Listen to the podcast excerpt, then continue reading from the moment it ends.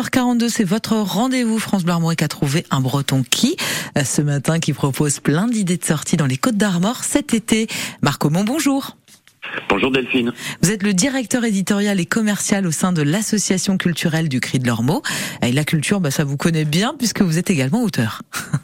Oui, exactement, tout à fait. Bon. Euh... Alors c'est quoi le rôle d'une association culturelle comme la vôtre?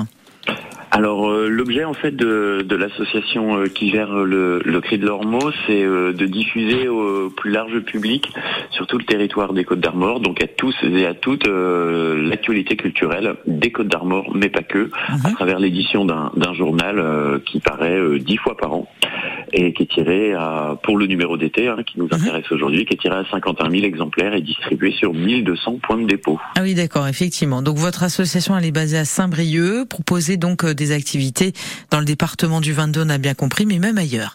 Euh, Exactement. Mais concrètement, qu'est-ce que vous, vous proposez au public cet été dans ce, bah, dans notre secteur, dans notre belle Bretagne alors, ben nous sur ce numéro d'été, on a, on a comme chaque année, on a fait une double page consacrée aux 30 plans cool, c'est-à-dire qu'on a scanné un petit peu tout ce qui se passait dans le département, mais pas mhm. que.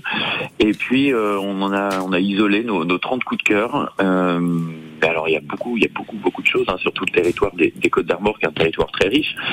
Euh, on a des séances de cinéma au château de Plédéliac, euh, donc en extérieur pour toute la famille. Ça c'est, il y a, y a quatre séances sur le mois de juillet et d'août.